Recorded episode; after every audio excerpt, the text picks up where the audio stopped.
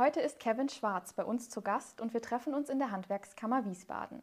Kevin ist 33 Jahre alt, Meister im Gerüstbauerhandwerk und hat einen eigenen Betrieb in Erlensee im Main-Kinzig-Kreis. Warum man für den Beruf des Gerüstbauers mehr als nur Muckis braucht und der Beruf Zukunft hat, das erzählt er uns jetzt. Hallo Kevin. Hi, freut mich hier zu sein. Wenn man jetzt an ein Einfamilienhaus denkt, wenn man beispielsweise die Fassade streichen möchte, dann kontaktiert man den Maler. Wenn Reparaturen oder so am Dach vorgenommen werden müssen, dann geht man auf den Dachdecker zu. Beide Gewerke können aber nicht ohne dich beginnen, oder? Das ist wahr. Also die beiden und noch viele andere Gewerke, also es ist wirklich total unterschiedlich. Ähm, es ist bei uns auch in der Tat so, dass wir mit vielen Stammkunden zusammenarbeiten, die dann tatsächlich auch aus dem Handwerk kommen, wie du eben gesagt hast, Maler, Dachdecker, ähm, Solaranlagenbauer, Bauträger, alles, was sonst eben noch, äh, wofür ein Gerüst benötigt wird. Und ähm, es kommt aber auch öfter mal vor, dass der, ähm, die Privatperson uns kontaktiert und sagt, ähm, er möchte gerne ein Angebot haben, hat seinen Maler oder Dachdecker schon. Ansonsten darf er auch gerne uns fragen. Wir haben ja Partnerunternehmen und ähm, ja, dann machen wir das gerne auch für die Privatperson. Aber mal ganz allgemein gesprochen, das Gerüst ähm, sichert dann den Zugang zu der, zu der Fläche, wo gearbeitet werden soll, oder? Genau. Also es gibt ja in Deutschland ganz klare Regeln, was das betrifft und ähm, ab einer gewissen Höhe, ich meine, es sind 2,50 Meter, also sehr, sehr, sehr gering, was man gar nicht meint wahrscheinlich, ähm, wird ein Gerüst ähm, benötigt. Das heißt, wenn man irgendwelche Arbeiten in größeren Höhen machen möchte, ist es zwingend erforderlich, ein Gerüst aufzubauen. Und ja. Ist es auch das Schöne an dem Beruf, also dass man weiß, dass man auf jeden Fall gebraucht wird? Definitiv. Also ohne uns geht es dann in den meisten Fällen nicht. Aber ähm, man ist auch oft das notwendige Übel sozusagen. Weil wenn der Maler kommt, da ist danach die Fassade schön. Wenn der Dachdecker kommt, dann hat man ein neues Dach oder ein gereinigtes Dach. Und ja, das Gerüst ist temporär da, kostet Geld und ist danach aber auch wieder weg. Das stimmt. Da ist auf jeden Fall was Wahres dran. Aber was sind dann für dich die besonderen Momente bei dem Beruf? Das ist, wie du gesagt hast, ohne uns geht es einfach nicht. Und das ist dann schon, wie du, wie du auch meintest, ein schönes Gefühl. Ähm, wir, wir werden gebraucht, das ist zwingend notwendig und das wird auch in Zukunft so sein. Na klar, gibt es mittlerweile Technologien, äh, Häuser aus dem 3D-Drucker, aber auch bei denen ist es im Nachgang so, dass die Fassade ein Gerüst benötigt. Und von daher ähm, ja, ist es auch sehr zukunftssicher. Gerüste werden ja nicht nur für Einfamilienhäuser benötigt, sondern auch für Hochhäuser, Kirchtürme, Tribünen oder Wetterschutzhallen. Mhm. Auf was davon hast du dich spezialisiert? Ähm, ob man es wirklich Spezialisierung nennen kann, weiß ich nicht genau. Wir haben, glaube ich, so ziemlich alles schon gemacht, bis auf eine äh, Wetterschutzhalle. Allerdings, was wir so in unserem Alltag machen, sind tatsächlich ein- bis mehr Familienhäuser und ähm, größere Wohnblöcke. Und ähm, in dem Bereich, sag ich mal, wirklich vom klassischen Haus, sind wir ein Einfamilienhaus, was im Durchschnitt wahrscheinlich so 300, 350 Quadratmeter Gerüstfläche bedeutet, bis hin zu Baustellen bis 2.000, 3.000 Quadratmeter. Wenn es dann doch größer wird, greift man wieder auf den Partner zu. Und wie hoch sind dann die Gerüste in der Regel, die ihr stellt? Bei uns ist es ja dadurch, dass wir halt ähm, uns ja, auf die, die kleineren Häuser fokussiert haben, ähm, eher so, dass im Schnitt ja, so zwischen 8 und 12 Meter, würde ich mal im Schnitt behaupten. Und ist man gesichert, wenn man in dieser Höhe unterwegs ist? Die späteren Gewerke ganz klar logischerweise durch das Gerüst, wenn es äh, sicher ähm, an die Wand gebracht wurde. Der Gerüstbauer ist, ähm, da gibt es auch gesetzliche Vorschriften in der THBS 21, ähm, 21 die ja auch ähm, immer wieder aktualisiert wird, ist vor gar nicht ganz allzu langer Zeit ähm, eine neue Schutzvorkehrung rausgekommen. Das nennt sich ein Vorlaufgeländer. Das heißt, man darf sich das so vorstellen, ähm, um den Schutz für den Gerüstbauer zu gewährleisten. Meistens ist es ja so, der ist einfach nach oben gegangen und das Gerüst war ja noch nicht da. Dementsprechend, also man baut es ja von unten auf, man darf sich das vorstellen, man stellt äh, Füße hin, man steckt einen Rahmen drauf, man macht Belege nach unten, äh, macht Ra Belege rein, steigt die Leiter durch und geht nach oben. Da ist ja aber noch kein Rahmen, da ist noch kein Geländer und gar nichts. Und genau deswegen gibt es das neue Gesetz, dass man sagt, man muss ein Vorlaufgeländer ähm, montieren. Das bedeutet, bereits von unten wird ähm, mit einem Zusatzbauteil, das immer wieder weiterläuft am Haus, sozusagen von unten bereits der Schutz ähm, ja, gewährleistet. Wenn das nicht funktioniert, ne, weil nicht jedes Haus ist gerade und man kann den Schutz immer anbringen, dann gibt es Gurte, mit denen man sich äh, angurten sollte, also die persönliche Schutzausrüstung. Und braucht man dann trotzdem noch eine spezielle Unfallversicherung oder irgendetwas in der Art? Man ist ja über die ähm, BG Bau sozusagen Pflichtunfallversichert Und ähm, ich habe für meine äh, Mitarbeiter draußen noch eine zusätzliche private Unfallversicherung abgeschlossen. Wenn ihr jetzt an einem Einfamilienhaus ein Gerüst stellt, dann benötigt ihr ja auch, wie wir gerade schon gehört haben, jede Menge Material dafür. Was wiegt das denn alles? Also zum Beispiel so ein Gerüstrahmen und eine Bohle, also so ein Boden davon. Mhm.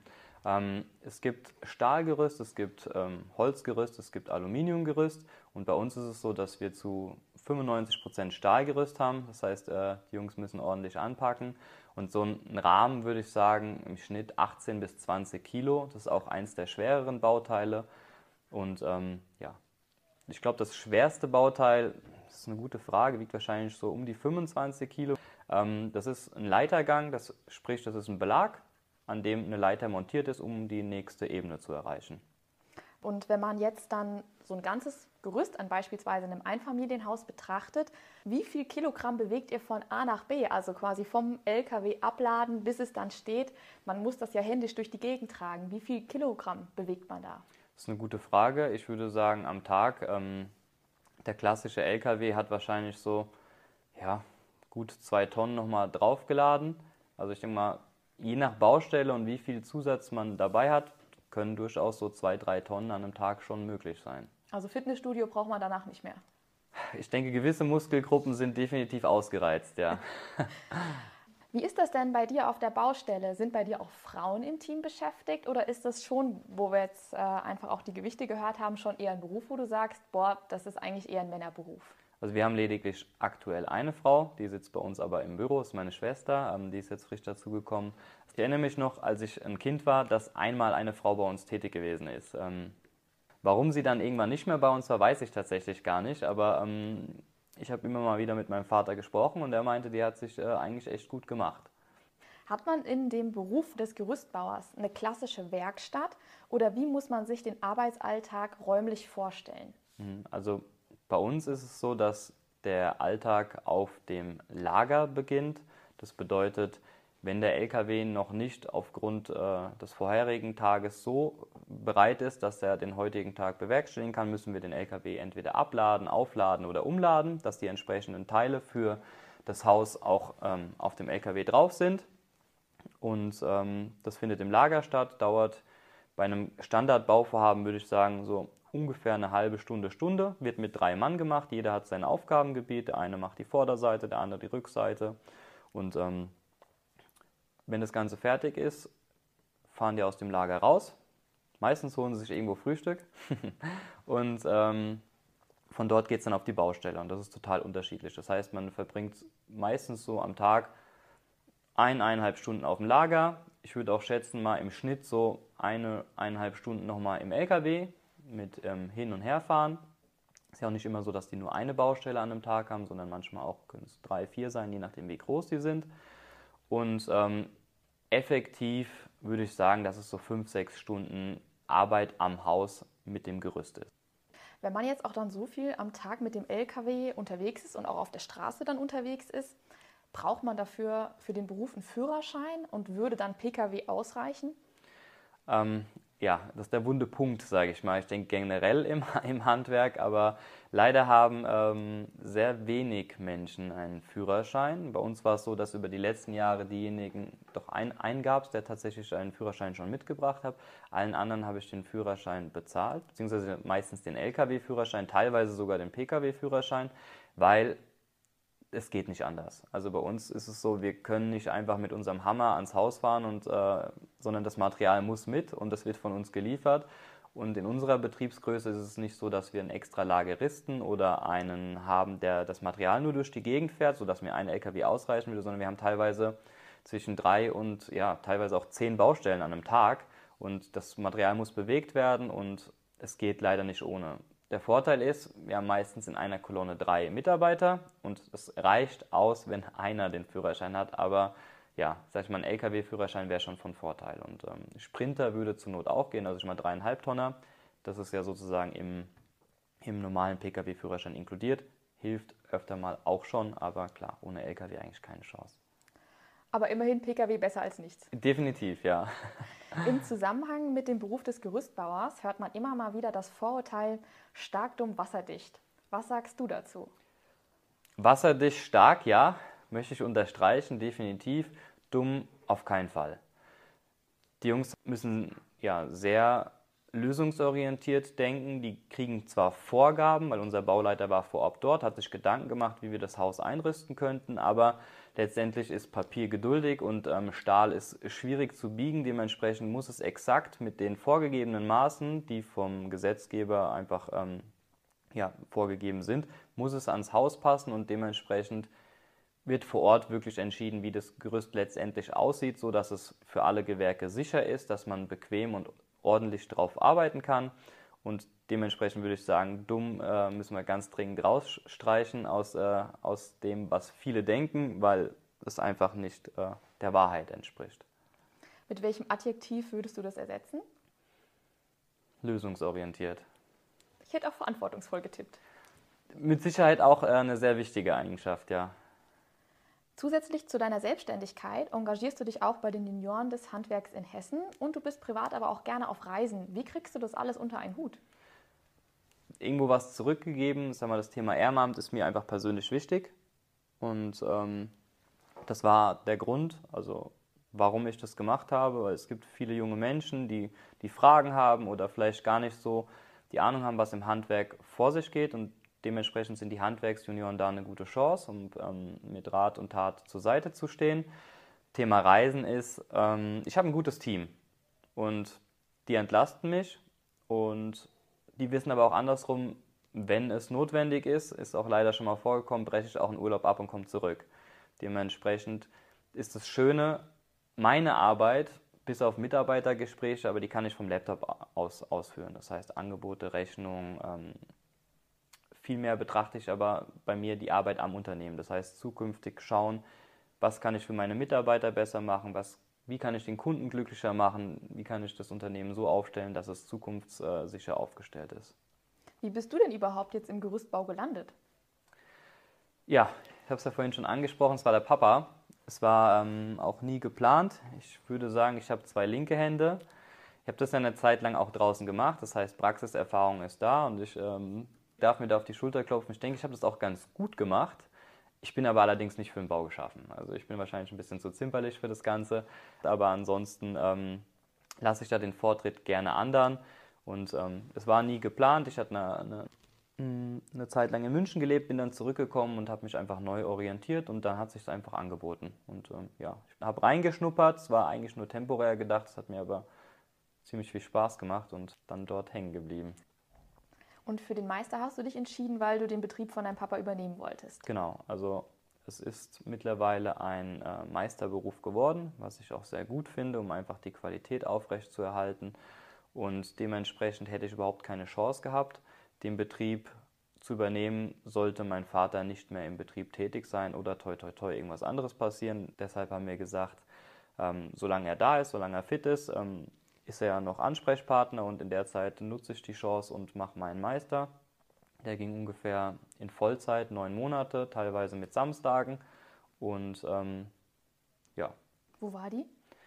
Ähm, der gerüstbauerische Teil, sage ich mal, der war in Darmstadt-Weiterstadt und ähm, ich habe den Büroteil oder das betriebswirtschaftliche habe ich in ähm, Frankfurt gemacht.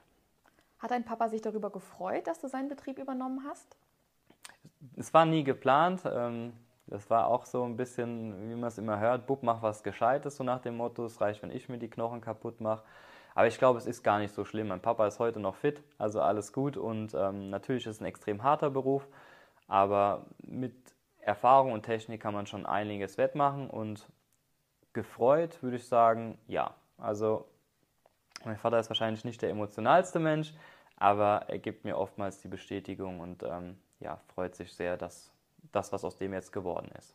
Ist ja auch, glaube ich, ein tolles Gefühl, dass ähm, das Unternehmen bestehen bleibt und man somit ja auch das Know-how in der Firma und alles und den Mitarbeiterstamm ja auch erhalten kann. Absolut. Wir haben auf den damaligen Mitarbeiterstamm aufgebaut. Mein Papa hatte meistens so zwei bis drei Mitarbeiter plus er selbst. Angefangen natürlich nur er selbst mit einem Helfer und ähm, das dann ein bisschen ausgebaut.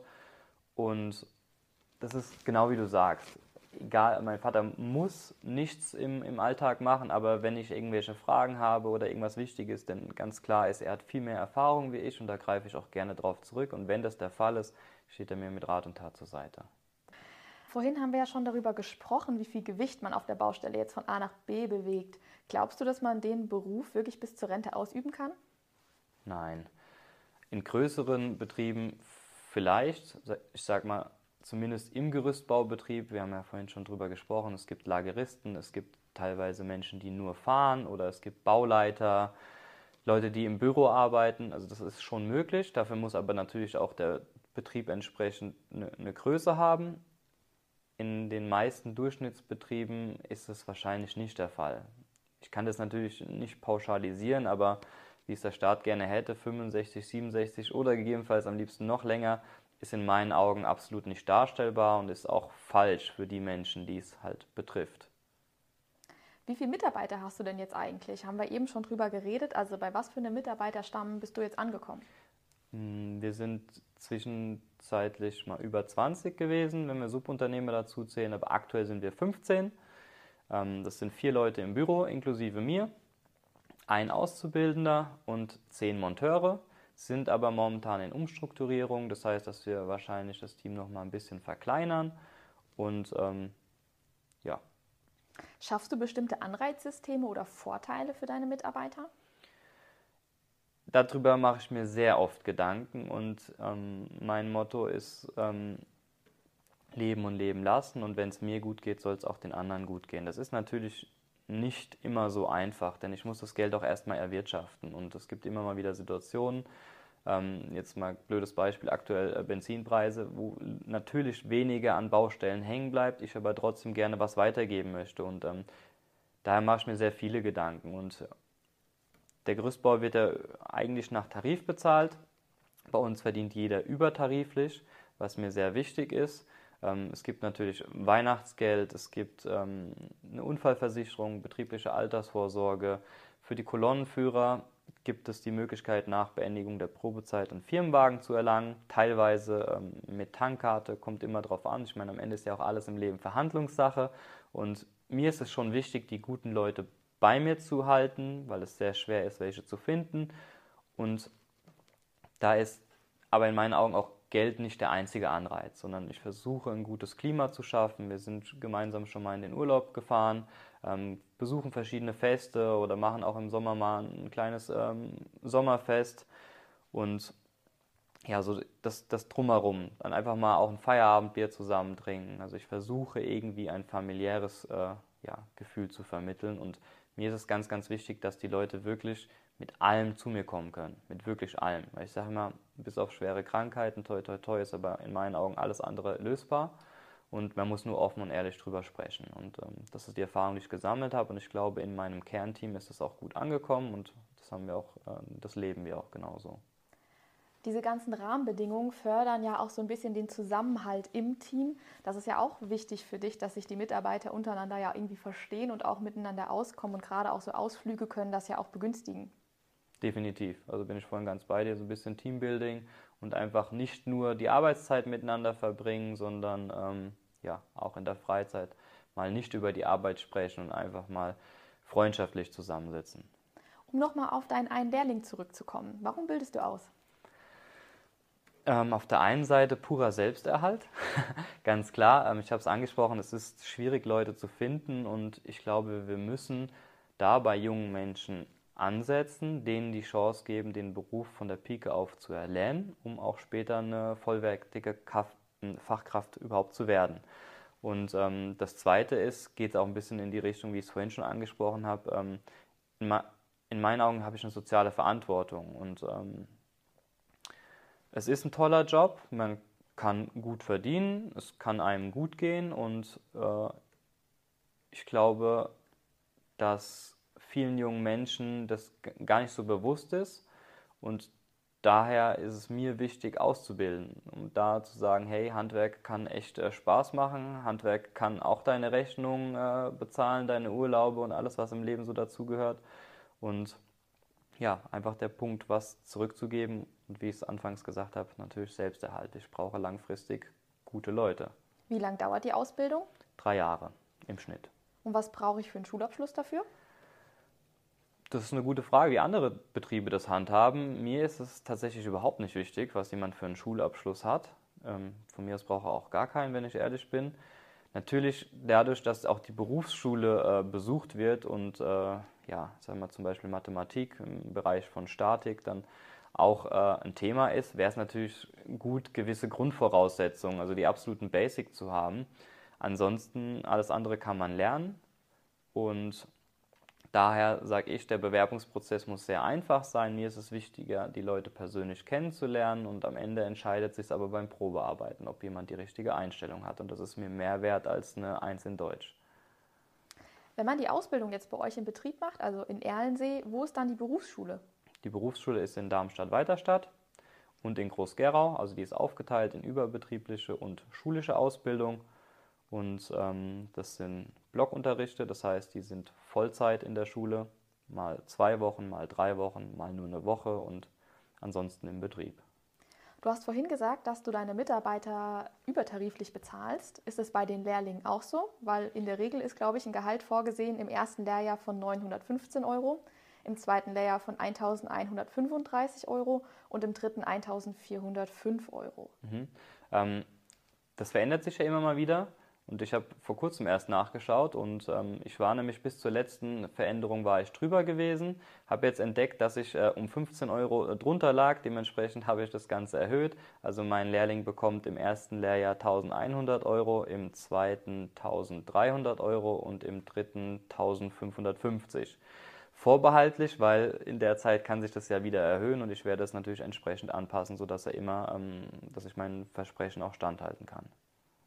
Du hast ja vorhin auch schon gesagt, dass man mit dem, wenn man ausgelernt hat, damit auf jeden Fall gut seine Rechnungen bezahlen kann, dass man auch seine Urlaube davon finanzieren kann. Ähm, was kann man denn jetzt konkret verdienen oder was hat man für Verdienstmöglichkeiten danach? Mhm.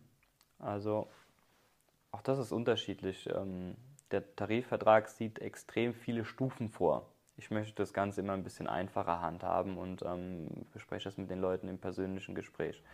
Aber ähm, es gibt Leute, die 16 Euro die Stunde verdienen. Es gibt Leute, die 22 Euro die Stunde verdienen, plus die ganzen Zusatzleistungen, äh, vielleicht mal einen Tankgutschein oder was auch immer. Also total unterschiedlich. Bei uns gibt es in Zukunft noch ein Bonussystem, woran ich momentan arbeite, weil ich gerne gute Leistung weiterhin belohnen möchte. Mir ist leistungsorientierte Arbeit und eine Denkweise auch extrem wichtig.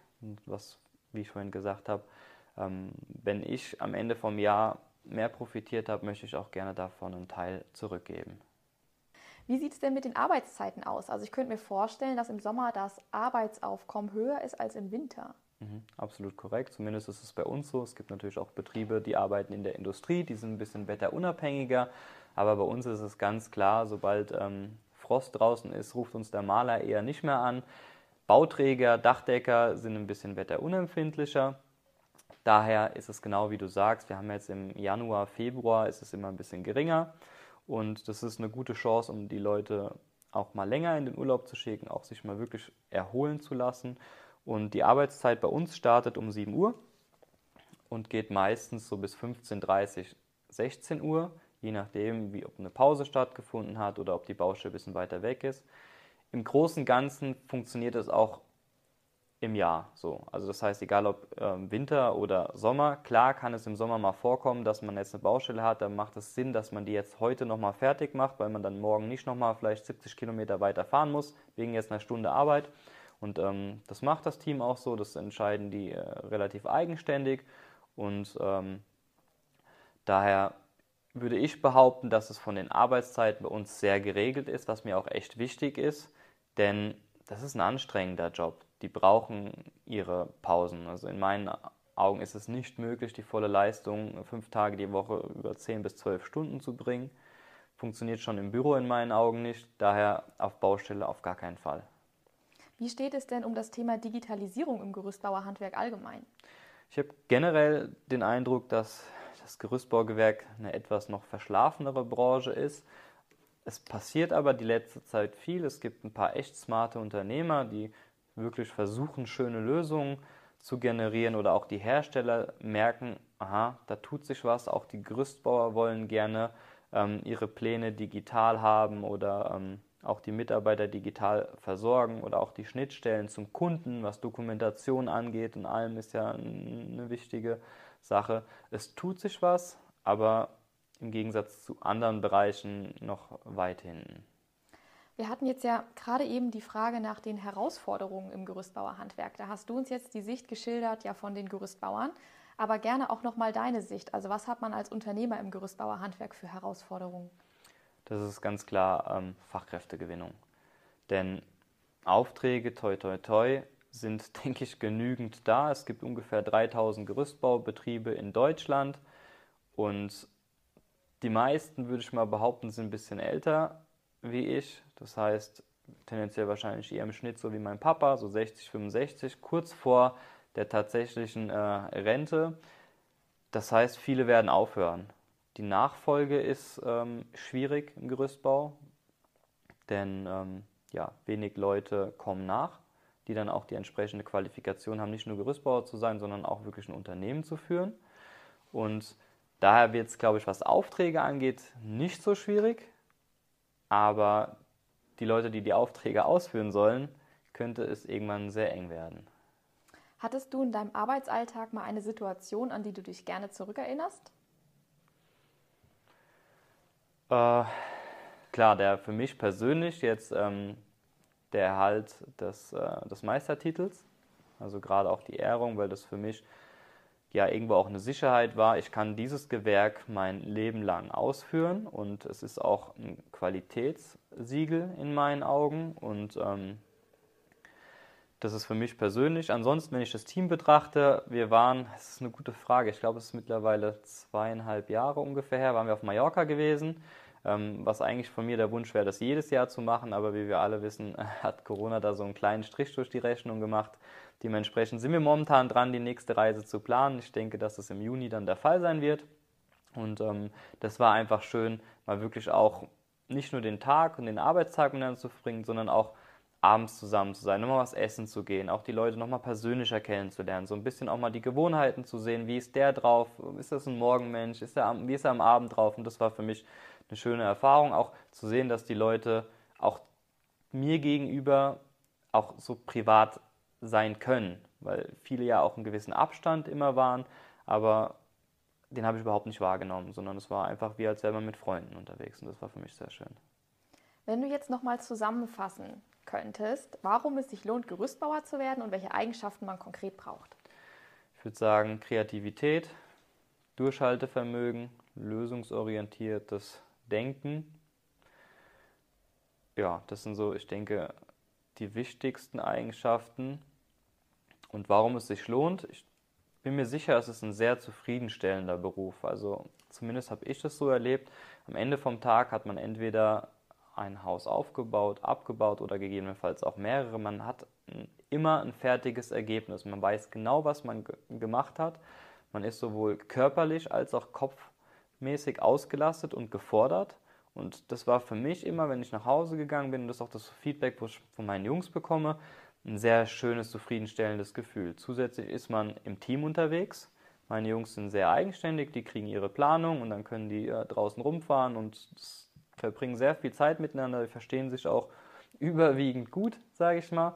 Und ähm, daher ja, ist es ein sehr eigenständiger und zwingend notwendig, im Team zu arbeiten. Bitte vervollständige diesen Satz. Handwerk ist für mich essentiell und unerlässlich. Wir alle wollen äh, eine schöne Wohnung oder ein schönes Haus oder auf jeden Fall zum Wohnraum haben und ohne Handwerk geht es einfach nicht. Mit dieser Definition von Handwerk nähern wir uns dann jetzt auch schon dem Ende des heutigen Gesprächs. Damit die Zuhörerinnen und Zuhörer aber noch einen kleinen persönlicheren Eindruck von dir bekommen, habe ich hier noch unsere Blitzfragerunde. Was war dein schönster Urlaub? Gerade vor kurzem. Ich bin äh, vor fast einem Jahr Papa geworden und wir sind mit meiner Freundin, mit einem Junior, und meinem besten Freund und Geschäftspartner nach Thailand geflogen und konnten dort jetzt im Winter fünf Wochen verbringen und das war einfach mega schön da. Äh, ja, als Mann hat man ja meistens nicht so sehr die Möglichkeit mit den Kindern so viel Zeit zu verbringen und das war für mich ein extrem schönes Erlebnis. Wer ist dein persönliches Vorbild? Das wurde ich tatsächlich schon öfter mal gefragt. Ich habe kein persönliches Vorbild. Es gibt viele herausragende Menschen, die in gewissen Bereichen wirklich gut sind, wo ich den Hut vorziehe, wo ich sage, daran möchte ich orientieren. Aber viele, jetzt mal ein Beispiel, Steve Jobs, ich kenne ihn nicht persönlich. Ich habe absolut keine Ahnung. Ich weiß nicht, ob er ein guter Mensch ist oder allem drum und dran. Ich weiß, dass er ein herausragender Unternehmer war. Dementsprechend würde ich sagen, im Unternehmerischen auf jeden Fall so jemand. Ansonsten gibt es ja auch sportliche Vorbilder und ähm, einfach Leute, die extrem viel Leistung bringen und ähm, oder in ihrem Bereich besonders sind. Und da habe ich niemanden festgemacht, wo ich sage, yo, der ist in allen Bereichen, so wie ich mir das vorstelle, genauso wie ich ähm, das gerne hätte oder wie ich mir das für mich auch wünschen, wünschen würde. Welche Musik hörst du beim Autofahren? Total unterschiedlich. Also wirklich von äh, Klassik über ähm, Pop, über Rock, über Hip-Hop und ähm, ganz oft aber tatsächlich Hörbücher. Ähm, ich finde Autofahren, ich fahre zwar gerne Auto, aber es ist eine, extrem tote Zeit und ähm, klar, manchmal lässt der Kopf nicht zu, weiteren Input äh, sich reinzuschieben, aber oftmals sitze ich drin und höre mir ein Hörbuch an in einem Themengebiet, das mich einfach interessiert. In 99% der Fällen ist es irgendwas Unternehmerisches, ab und zu mal auch einfach irgendwas, ich sage, im Wissensbereich, wo man sagt, ein bisschen Allgemeinbildung oder was mich halt einfach in dem Moment vielleicht einfach interessiert. Und zukünftig ja auch den Macher-Podcast. Zukünftig definitiv den Macher-Podcast, ja. So, die letzte Blitzfrage. Wenn du eine beliebige Aktivität zu einer olympischen Disziplin machen könntest, bei welcher hättest du die größte Chance auf eine Medaille? Das ist eine spannende Frage. ich würde sagen, das ist eine blöde Antwort, aber Allround-Talent. Ich glaube, ähm, ich bin vielleicht nicht in irgendwas besonders gut, aber in vielen Bereichen ziemlich gut und ähm, ich habe immer das große Ganze im Blick und ähm, versuche auch sowohl beruflich als auch privat das Beste rauszuholen. Alles klar. Kevin, dann bedanke ich mich, dass du heute bei uns warst und für die Einblicke, die du uns in deinen Beruf gegeben hast. Dankeschön. Vielen Dank, dass ich da sein durfte.